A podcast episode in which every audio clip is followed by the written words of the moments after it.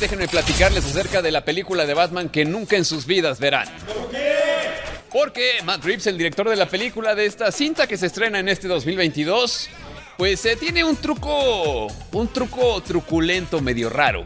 Según varios medios en Estados Unidos como Variety y Hollywood Reporter, este hombre Matt Reeves está proyectando dos versiones de su película. No una, sino dos. Sí, dos versiones de su película. La buena y la mala, o la mala y la más mala. No lo sé, no lo sé, tendremos que esperar a ver la película.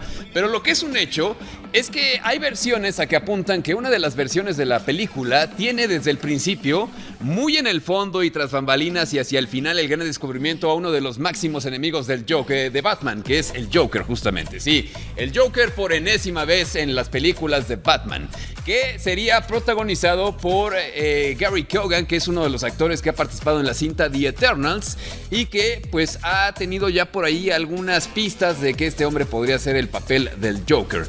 Sin embargo, no es un hecho y dependerá de pues cómo funcione una versión o la otra de Matt Reeves. Puede ser que la que veamos en el cine tenga el Joker o que la que veamos en el cine no tenga el Joker dependiendo de si la gente está de ver al Guasón o no.